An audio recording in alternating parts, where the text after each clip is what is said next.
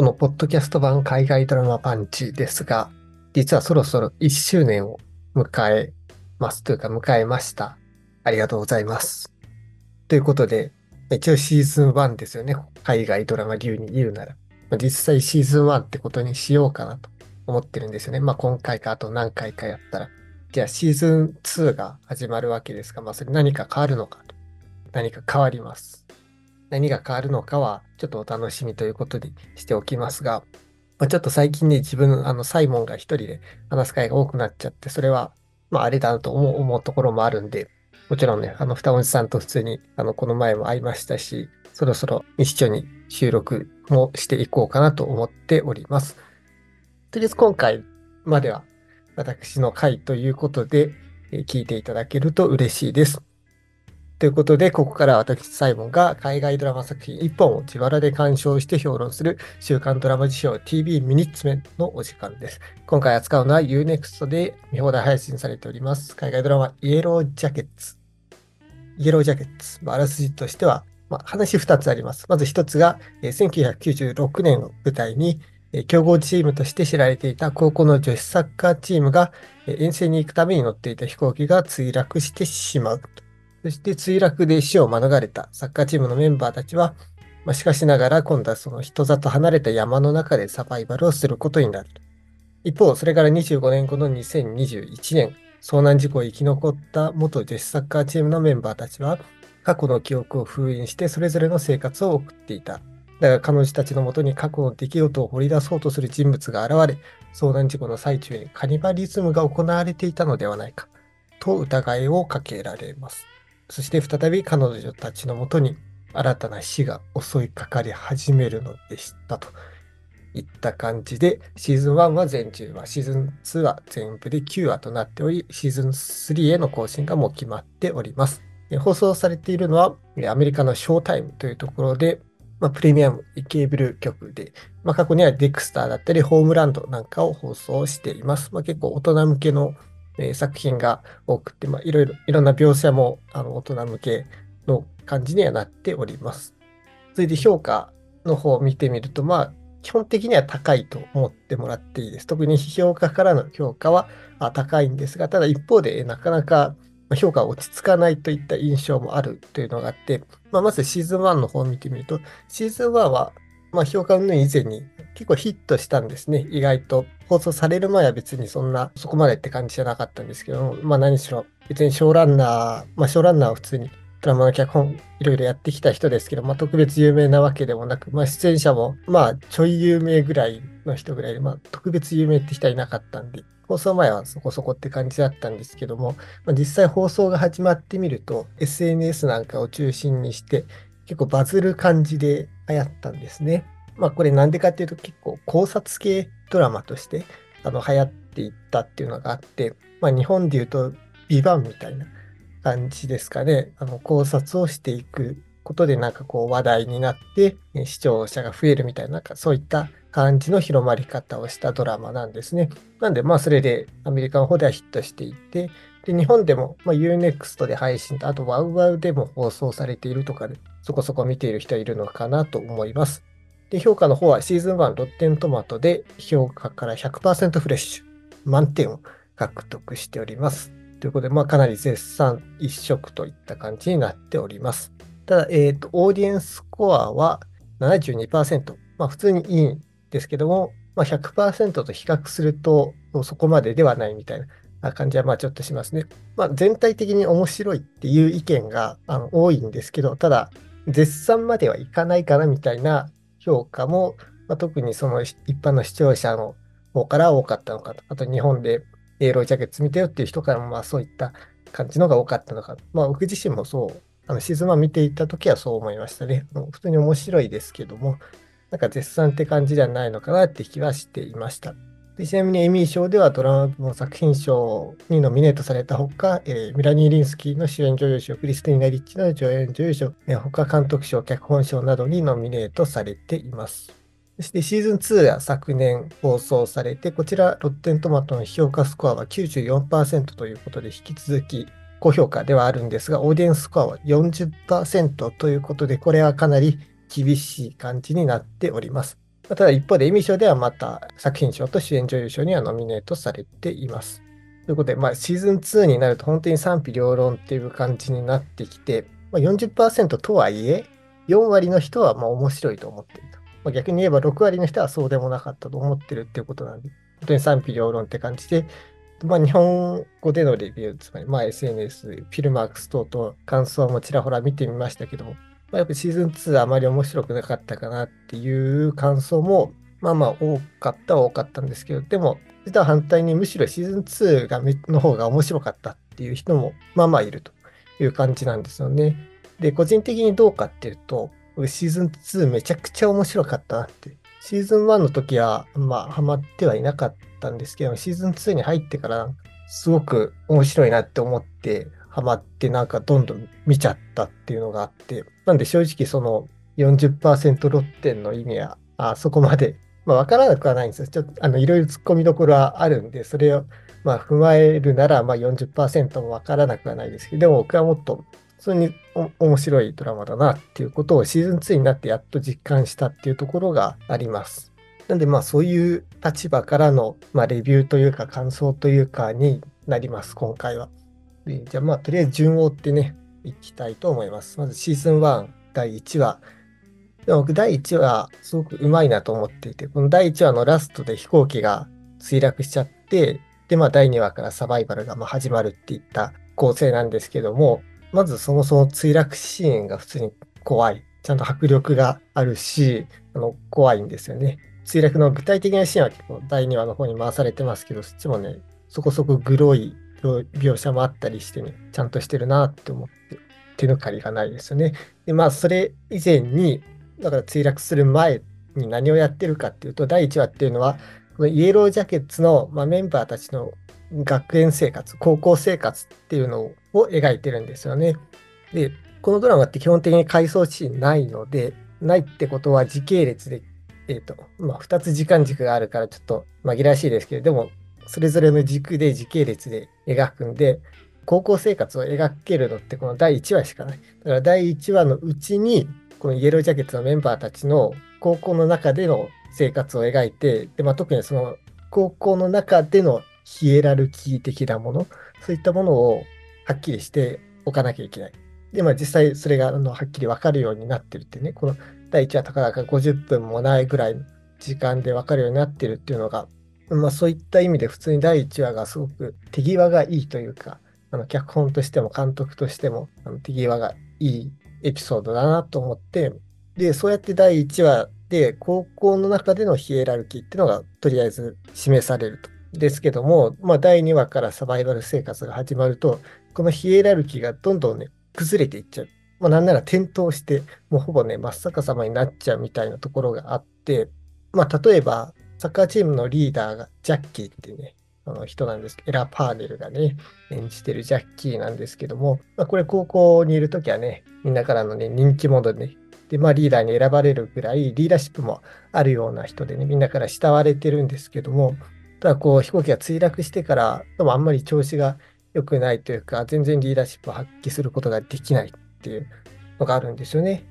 ただ逆にあのマネージャーのミスティ、プードルヘアとかのパーマというかね、ま、僕はプードルヘアと言いますけども、黄色いプードルヘア、ミスティは高校生活の中では全然重要視されてないというか、やっぱ選手の方が大事よ、なんかマネージャーなんかなんかしてろよみたいな。みたいな、すごい雑な扱いを受けてたんですけど、でもこうサバイバルが始まっていく中で、ミスティって実はすごい、まあ、救急看護の知識なんかいろいろ身につけていたってことが分かって、そのおかげで、だから墜落直後にいろんなあの医療的な処置を施すことができて、こうみんなから感謝されるようになって、こういきなりミスティめっちゃ役に立つじゃん、ありがとうみたいな感じになるんですよね。なんかね、そうやってね、まあなんか周りの人がすぐにこう手のひらを返してミスティを褒めるっていうのがね、いや、なんだかなってね、えまあ、ミスティをずっと別にマネージャーとしてチームのために尽くしていたっていうのはあるんですけども、まあそうやってあのいきなりやっていくっていうのがね、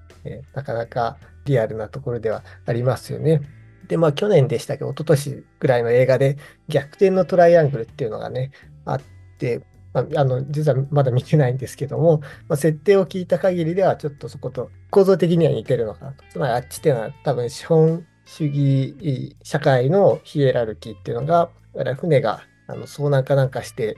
っていう感じの話だったと思いますけども、まあ、その資本主義社会の中でのヒエラルキーがあの点灯するっていう話だったと。と僕はあの勝手に思ってるんですけども、まあ、それと似ていてイエロージャケッツっていうのは高校生活の中でのヒエラルキーがこう点灯していくっていうそういったあの面白さがあるんですよね。で、これ、このサバイバルの話が、まあ、1996年の出来事です。で、それと同時並行して、2021年の話も描かれていきます。で、こっちは、言ってみれば大人イエロージャケッツの話で、さっきの遭難事故を生き残った人たちのその後の話が描かれてるんですよね。で、これって結構変な構成で、何しろこの2021年パートに出ている人たちっていうのは、その1996年のサバイバルを生き残るっていうことが分かっちゃうんですよね。で、まあ具体的には、あの、ショーダ、ミスティ、ナタリー、タイッサってこの4人のキャラクターも2021年パートずっと出ていって主要人物になるので、この4人っていうのは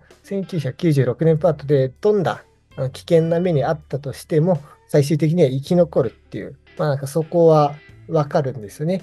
なんで普通に考えれば、そのせいでこうサバイバルドラマとしては結構致命的な、なんていうの、設定のミスみたいな気はするんですけども、ただ別に実際に見てみると別にそれが分かってるから面白くないみたいなことは全然なかったんで、普通に、うまくやっていたなと思います。まあ、何しろね、まあ、別の作品の例を挙げるなら、ベターコールソウルだって、まあ、あれってブレイキングバットの前日談だから、まあ、ブレイキングバットに出てくるソウルとかマイクとかガスとかっていうのはベターコールソウル生き残るってことは分かってるんですけども、でも別にベターコールソウル面白かったですよね。まあそういったような感じですよ。で、じゃあ2021年パート、一体どういった出来事が起こるのかというと、まあ、結構それぞれの人にそれぞれのことが起こるみたいな感じなんですけども、まあ一つの軸としては、なんか遭難事故の真相を知りたがる、まあ、記者みたいな人が出てくるんですよね。で、この人がこう25年前のあのサバイバルの時に何があったかっていう調査を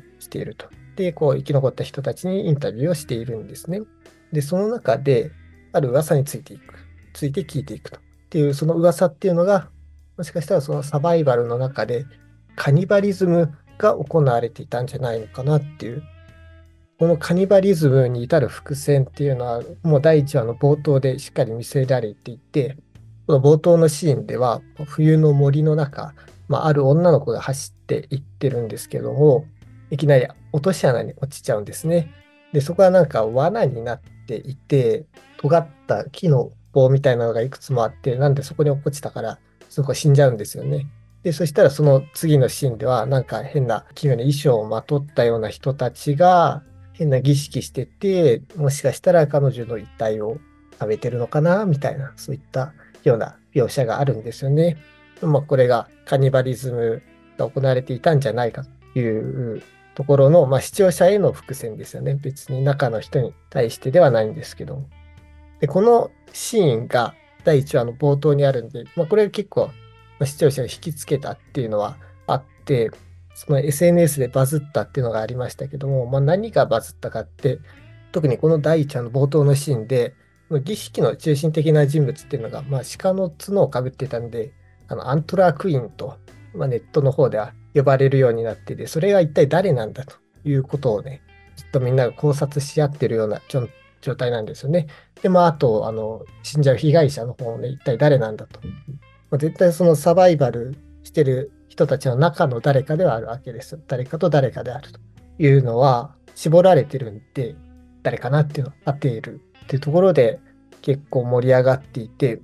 だからもうこの第一話の冒頭のシーンが結構強力で、これが一つの大きなミステリーとしてドラマ全体、その後ずっと牽引していくといったようなところがあるので、それも含めて第1話は、すごくこのドラマうまいなっていうところなんですけども、2021年の話に戻ると、まあ、そうは言ってもね、あの2021年のこうサバイバルはしてないんで、1996年の方ほどね、緊張感はなくて、ただ、2021年の方、まあそういった命の危険はないのかもしれないですけども、ただ見ていくとですね、だんだん、あれ、うん、なんか変じゃないって思い始めるんですよ。普通の日常生活を送ってはいるんだけど、みんなどっか変で、例えばナタリーていう人は、まあ、ショットガン持って登場するんで、まあ、それは最初からちょっとやばめな感じするんですけど、でも実はナタリーが一番普通の人なんですけど、えっと、そう。で、ミスティね、ミスティは看護師やってて、で、多分患者を殺してるっぽいですよね。で、大使さ、大使さは市長選かなんか出てて、ですけど、結構ね、なんなんか怖いですよ。大使さのシーンは。なんか怖いことがね、本当に徐々に明かされていく感じで、で、そしてショーナね。まあ、ショーナは一番なんていうの、いわゆる専業主婦っぽい生活を送ってるんで、まあ、穏やかに見えるんですけど、ただね、よくよく見ていくとね、やっぱりどっか変なんですよ、湘南。言動がね、意外にやばいってことが、徐々に徐々にこう分かっていくっていう、そういった、まあ、だからまあ、ある種のサイコホラー的なところはあって、いろんなタイプのね、なんかいろんなタイプのサイコホラーだし、まあ、本当にいろんなタイプのサイコパスが出てくる。ミスティア一番分かりやすいサイコパスですけども、いろいろ出てくると。で、この2021年パートの人たちを演じてるっていうのが、まあ、結構なかなか通好みな感じで、映画とか詳しい人だったら、なんですか、盛り上がる感じになっていて、さっきの大人のナタリーを演じているのが、まあ、ジュリエット・ルイスで、ミスティを演じているのがクリスティーナ・リッチで、ショーナを演じているのがメラニー・リンスキーということで、これ3人がね、3人ともこう90年代からずっと活躍し続けてるような俳優たちってことで、ジュリエット・ルイスはケープ・フィアーとか、で、クリスティーナ・リッチはアダムス・ファミリーで、で、まあ、メラニー・リンスキーは、まあ、ちょっとマイナーですけども、94年の、乙女の祈りという映画で、ケイト・ウィンスレットとダブル主演をしているというのがあって、まあ、本当に90年代から、そこそこメジャーな映画に出ていると。で、シーズン2からこの2021年パートに参加するキャストとして、あのイライジャ・ウッドとローレン・アンブローズが参加するんですよね。で、イライジャ・ウッドはまあ説明する必要もないかと思いますけども、あの2000年代前半のあの名作、ロード・オブ・ザ・リングシリーズに主演していましたし、まあ、ローレン・アンブローズも同じ時代ですね、えっと、HBO で放送されて、なんかいろんなゴールデングローブ賞とかも獲ったようなドラマの6フィートアンダーでメインキャストの一人を演じていました。この5人が5人とも90年代から、まあ、2000年代前半あたりのもうなんかすごく感じさせるキャストばかりなんですよね。これ絶対偶然じゃなくって、キャスティングディレクターが絶対意図的にやってることなんですけども、まあまあ別にね、一応言っとくと、あの90年代から2000年代の人とはいえ別に今も皆さんバリバリ現役ですし、旬が過ぎたとかそういう意味ではないし、であのそこはちょっと一応言っときます。あのジュレット・ルイスもこの前のエミー賞ノミネートされてましたし、イエロージャケットじゃない役でね。で、メラニー・リンスキはなんなら今がなんか一番盛り上がってるし、あの、クリスティナ・リッチもまた最近いろいろ出演作増えてますからって感じで、あの、本当に今また旬を迎えてるって感じなんですけども、ただ、あな、なんて言うんだろう。まあ、全こう90年代に本当に生きていた人たち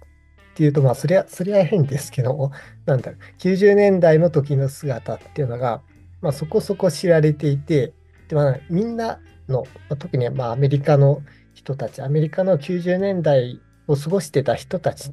がにとってはなんか、まあ、知ってる人たちなんですよ、みんな。なんか一緒、一緒の世代だわみたいなっていうのを多分、ね、そういうのを感じられるキャストなのかなって思って、そういうなんかみんなの90年代にいた人たちが演じてるっていうのがね、そのおかげでこのドラマ独特な雰囲気があるのかなと思って、まあ、それをリアリティというかはちょっと変な気もしますけども、まあ、ある種のイエロージャケッツ的なリアリティ2021年というのを生み出してるなっていうものがあって、すごく面白い方法だなとは思いました。なんかキャスティングにここまで注目したくなるのも珍しいのかなって気はします。でね、この人たち、まあもちろんあの演技はうまいですよ。それは、あの、伊達にね、このハリウッドで30年間その活動してるわけじゃないですから、普通にうまくって、だから、そのストーリーとしては、サバイバルをやってる1996年パートの方が面白い、派手だし。でも、まあ、2021年パートは、ストーリーの面白さというよりは、キャラクターが面白い。なんかそれで見させてくれるなっていうのがあって、まあ、というか、まあ、こちら2021年の方は派手なことが、まあ、起こらない分、むしろまあキャラクターの方じっくり見せられるし、まあ、それがいいっていうのもある。で、あと、そのキャラクターとしても、そのサバイバルから25年経つと、それぞれの個性がね、濃縮されてるんですよ。キャラクター性として。で、それをこう、演技の上手い人たちがやっぱ演じてる、ベテランの人たちが演じてるっていうので、なんかちゃんと深みがあるっていう感じになってるんですよ。さっきのね、ナタリー・ミスティ、ショーナ・ウンヌ・カムンっていうのは。で、そうすると、2021年パートで深みのあるキャラクターを見ていくと、まあもちろんそれに対応する人たちが96年の方にもいて、するとこっちの96年の方のキャラクターもちゃんとこう、深みのある存在として見えてくるっていうのがあって、まあ、具体的には、例えばショーナ、ショーナっていうキャラクター、最初はなんか地味で、でもなんか主人公を描くみたいなくらいの出演時間があってな、なんでこんな地味な主人公にしてるんだろうっていう感じはするんですけども、ただメラニー・リンスキーが演じてる大人パートのを見ていくと、こうなかなか癖のある面白い人物だってことが分かってくる。ってなると、96年パートの方で、まあ、あんまり大したことはシーズン1のうちはしてないんですけども、でも、やっぱりこう注目して見ちゃう。っていうのがあるんですよね。こいつはこういうキャラクターだからっていう理解を21年パートの方で作って、でもそれをこっちの高校生パートの方でも適用して、なんかいろいろ頭の中で組み立てていくみたいな、なんかそういう効果を狙ってやったこの構造ですよね。96年と21年を同時並行してやっていくっていうのが、それはすごくうまくやってるなって思うし、大胆だし、なんで、まあ多分評価的な目線でも、まあ多分そこを高く評価してるのかなという気はします。まあ、ただね、まあ、ちょっと正直なこと言うと、このシーズン1の2021年パートは、まあ、そうは言っても、あの、たるいかなって気はしなくはないんですけどもね。まあでも、まあ、キャラクター的な深みをもたらすっていう意味では、うまいことやってるなと思います。で、シーズン2ですね。シーズン2はね、もう全体的に濃い。シーズン1よりもね、全部が濃くなってます。96年パートも、21年パートも、それぞれのキャラクターも、展開も。で、まず96年パートの方行くと、まあ、こっちはもう遭難、墜落から半年が経ち、で、サバイバル生活も結構ね、本格的になってきていますね。なんか役割分担もかなり決まってきてて、あの、まあ、ナタリーとトラビスが、ま狩猟担当、で、ミスティが医療担当、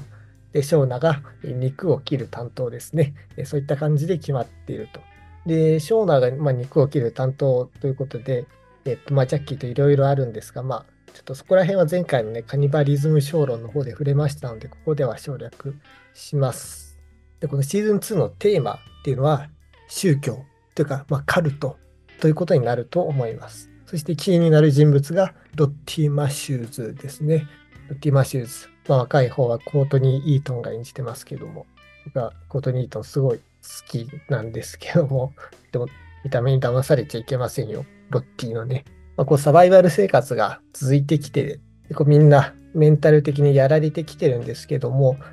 まあ、このロッティのね、がそういったメンタルに不安なところへぴったりとね、変わっていっちゃって、どんどんみんなに信奉されていっちゃうっていうのが、まあ、シーズン2の一つの流れとしてはあるのかなと思っていて、ちょっと、なんていうの、興味深いのが、そのロッティ自身がそこまでカルトリーダーになりたかっていたのかどうかっていうのが、僕は定かではないなと思っていて、まあ、もしかしたらなんか、ただ純粋にいろいろ思ったことを言ってるだけで、ただみんなから、まあ、釣り上げられちゃったのかもしれないなとは思ってはいるんですけども、ただまあ、このロッティ自身の性格として、こう森の中で起こるいろんな奇妙な現象を、なんかこれは森の神のせいだみたいなことを言い切るっていうのがあるので、まあ、そのおかげで、こうみんなの不安の中で、一つの確固たるものを、まあ、それが本当か嘘かわからないけども、まあ、少なくともロッティは、これは森の神のせいだって言ってくれるんで、一つの確固たるものを与えてくれる。で、そのおかげでみんな安心できた。まあ、それゆえに、カルトリーダーになってしまった。望んでか望まずかっていうのはあるのかなと思います。で、まあ、この極限状況に置かれた人々が、まあ、カルトにすがってしまうっていうのは、まあ、あの映画のミストなんかでも同じようなテーマがありましたよね。ただ、あじゃあちょっとシーズン1のネタバレしますよ。ここからシーズン1のネタバレをします。で、えっと、ミストとは対照的なのが、ミストはあくまでもキリスト教の的なことで、おばさんはあの勢力を拡大していったんですけども、イエロージャケッツはそうじゃないんですよね。っていうのは、シーズン1で、えー、爆死した人いましたよね。ローラ・リーっていうんですけども、飛行機に乗って脱出しようとしたら、なんか盛大に爆発しちゃったという人がいました。で、このローラ・リーは、あのかなり敬虔なキリスト教の信者だったんですよね。なんで、もし、このシーズン2までローラ・リーが生きていたら、多分みんなはローラ・リーを信仰したというか、まあ、ローラ・リーを信仰するわけじゃないんですけど、ローラ・リーをある種の精神的な支えとしていたと思うんですよね。いろいろあの聞いて、そしたらローラ・リーがこう聖書の教えにのっとって、あのいろいろみんなを慰めていくみたいなことをしていたんじゃないのかなって思う。まあ、その方が、まあ、普通にキリスト教の教えの方が馴染みがありますし、まあ、あと、まあ、一応ね、世界最大の宗教の一つですから、結構いろいろ教えが体系化されてるっていうのもあるんで、説得力があるんだと思うんですよね。ただ、実際にはローライディはいないと。つまり、まあ、これは刑事上的にはキリスト教がそこには今存在してないんですよね。だからその代わりに、このロッティを教祖とするカルトっていうのが勢力が増していってしまった。で、このカルトっていうのは最終的にはカニバリズムを奨励するような形にまで危険なものになっていってしまうんですよね。っていうのは、まあ、つまりこう伝統的な宗教っていうのが存在しなくなったために危険なカルトが力を持っていってしまったっていうそういったあの構図がここにはあると思うんですよ。で、まあ、ちょっと宗教の話なんていろいろ難しいんですけども、まあ、あくまでもあの主観の僕が考えてることだと思って聞いてほしいですけども、まあ、それそれは全部そうですけども、まあ、日本は、まあ、あまりその伝統的な宗教の力っていうのはあんまり強くはないですよね。仏教にしても神道にしてもね。ただまあその一方でこうカルトにはまり込んでしまうっていう人はいて、まあ、結構いろんなあの問題事件を起こしてしまうっていうことはありますよね。具体的な、これはまあ、あげませんけども、まあ、あのいくつかあの思い浮かぶと思います。で、まあ、そういった、まあ、カルトが事件を起こしてしまうっていうことに関しては、まあ、少なくともこの伝統的な宗教に従事している人、それはつまり日本ではまあお寺の住職さんとか神社の神主さんとか、まあ、そういった人っていうのは結構このこういった事態を浮いている、心配しているっていう人もいるんですよね。まあ、そういった人たちっていうのは、まあ、あまあ、欧米の方だったら、あのキリスト教の牧師さんとか、の神父さんとかになりますけども、まあ、本当はそういった人たちがあの人々の精神的な支えになってているはずなんですよね。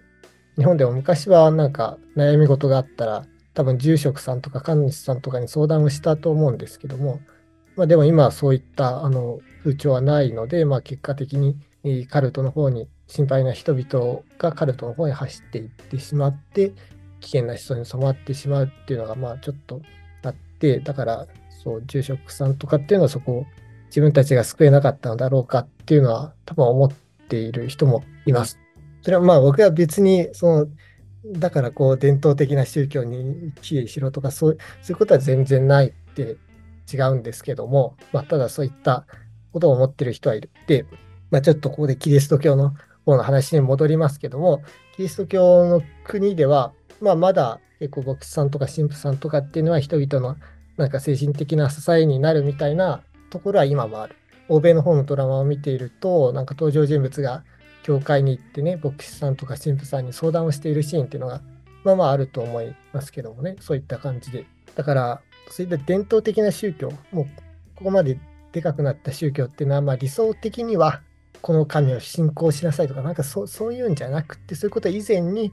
なんて町のカウンセラーみたいな、そういった役割を本来持っていたのかなっていう気がするんですよ。だし、まあ実際そういうふうな機能をしているんですよね。今もしてますし。でただ、まあ、このイエロージャケットシーズン2では、まあ、キリスト教がない、伝統的な宗教がないってなると、まあ、こういった状況では、精神的に脆いところに、まあ、あっという間に危険なカルトが台頭していってしまう危険性があるという、まあ、そういう話なのかなってなんか思ったりはしました。まあ、特にね、キリスト教の国で作られたドラマですから。で、うん、まあまあ、繰り返し言いますけど、別に僕はその伝統的な宗教がだからいいとかいうつもりはないですけども、まあ、少なくとも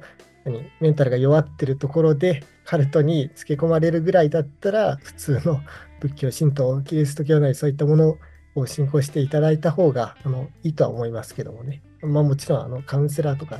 あのそういった方にかかってもらうのがあの現代では一番妥当な方法だとは思いますが、まあ、ともかく、まあ、ちょっとね、複雑な話になりましたけども、まあまあそれと関連して、ちょっとこのドラマ面白いところっていうのが、なんかいろんな超常現象が起こりますよね。鳥が小屋に墜落してくるとか、あとなんかロッティがなんか言ったらちょうどいいタイミングでなんか発見されたりみたいな、そういったことが起こるんです。でも、これどれ一つとして別に実際に超常現象として証明されたものがないんですよね。だから、まあ、もしかしたら本当にその森の神が起こした現象かもしれないし、でもあるいはただの偶然かもしれない。なんかそれが視聴者側にもわかんないんです。何しろこのドラマが別に超常現象ドラマかどうかわかんないじゃないですか。もしスーパーナチュラルっていうタイトルだったら、あスあの超常現象が起きるんだなって分かりますけども、そうじゃないんで、超常現象が起こる世界での出来事なのか、起こらない世界での出来事か別に分からない。見ている側も分からないっていうのがあって、そこは本当にあの中でサバイバルしてる人たちと同じですよね。あの中の人たちだって本当に鬼の神がいるかどうか分かんない。まあ、あっちの人たちは本当に精神的にきついから、まあ、神がいるって信じたくなっちゃう気持ちが強いけど、でもやっぱり信じれない人はいるわけですしね。まあ、そこのところが本当になんか視聴者も巻き込んで迷わせるっていうところが面白いなと、うまいなと思いますね。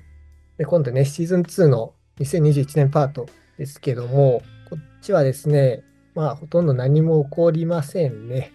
今度新しくね、ロッティとバンが遭難を生き残ったっていうことが判明して、まああと他にも何人か新しいキャラクターは出てくるんですが、まあそのくらいだと。ということで、まあちょっとこっちの方はあんまさすがにきついのかなって気はしますねっていうのは、まあ本当にシーズン2に入ってこのドラマの構造がちょっと根本的に抱えてる問題に突き当たってしまったなという感じがして、1996年パートと2021年パートを同時進行で描いていくので、そのサバイバル生活の中で何か、何があったのかっていうのを全て明らかにするわけにはいかないですよね。その21年の人たちは全部もちろん知ってるわけですけども、全部言うわけにはいかない。だから、この21年の人たちは何があったか全然具体的なこと言わない。ほのめかしみたいなことばっかり言ってるんですよ。ちょっと厳しいなっていうのがあって、そこの解決策を多分、その脚本書いてる方もまだ見出してていないっていうのがあって、まあシーズン1の時点ではまだね、そんなあの表立ってそういった支障はなかったんですけども、シーズン2に入ってきて出てきたなって気はします。じゃあ、まあ、代わりに、まあ、そういったサバイバルの話ができないというのなら、じゃあ2021年パート何してたかっていうと、もう本当にね、それぞれのキャラクターがいろいろやっていくってことでもうどんどん濃くなっていってですね、あのほとんどブラックコメディみたいになっていくという あの展開になっています。え例えばね、まあ、ミスミスティはね、もともとおもろサイコみたいな面白最高みたいなところあるんですけども、あの、ショーナがですね、え結構なんか最高なところを見せてきてですね、え言動がだいぶ面白くなってきちゃうんですね。で、ナタリーもですね、カルト生活、プッティのね、あそこにカルトに入って結構生活するんですけども、なんか妙にね、丸くなっていってるって、まあそこはちょっと面白かったりしますし、面白くなっちゃってるんですよね。で、そんな今度は最終話があり、まあそこで21年パート急展開が起こるんですけども、まあ、これが本当にね、取ってつけたような感じでね、良くない。もうこれはシンプルに良くない。えまあ、96年パートの方はまあ結構面白いんですけども、でまあそっちと共鳴してなんか同じような事態が21年パートの方で起こってしまいましたよって話なんですけども、いや、そうはならなくないみたいな。だって21年の人たちって普通の生活を送れる人たち、送ってる人たちなのに、急にそんなことやらないだろみたいな、ちょっとね、いうツッコミはどうしても避けられないよなっていうところあって、まあ最終話は良くないですけども、ただまあ、あの、ある種ブラックコメディって割り切ってみるならば、まあ21年パート変えます。まあちょっと面白いかなって思えたし、まあ僕は実際、えブラックコメディ普通に好きなんで、こういったキャラクターとしてのブラックコメディは普通にがありだなって思いましたけどね。で、まあ、それに何よりこの96年パートの方、サバイバルの話で、さっきの、まあ、カルトの話って僕はそっちはすっごい面白かったなって思うんで、まあ、そういったわけで、まあ、特に96年パートの方が面白かったなという印象で、僕はシーズン2の評価はすごく高いまあ、去年の新作ベスト10でも10位に出てますね。もうちょっと順位高くてもよかったな。ちょっと 10, 10位っていうのは控えめすぎたかもしれないですけど、でもシーズン2になって本当に面白さが分かったっていうのがあります。シーズン3がどうなるかは、あの期待と心配と半々みたいなところはあるんですけども、まあ、今脚本執筆中で、まあ、24年中に撮影して25年ぐらいに公開されるでしょう。まあ、公開されたら、それは絶対に見ます。ということで、じゃあ、これは以上にして、まあ、この週刊ドラマ辞表 TV ミニッツメン、これまでは次回の作品を決めるっていうのをこの後やってたんですけども、まあ、シーズン変わるんで、ちょっと今回はそれはなしで、あの何やるかはその時に適当に決めます。ということで、今回は以上です。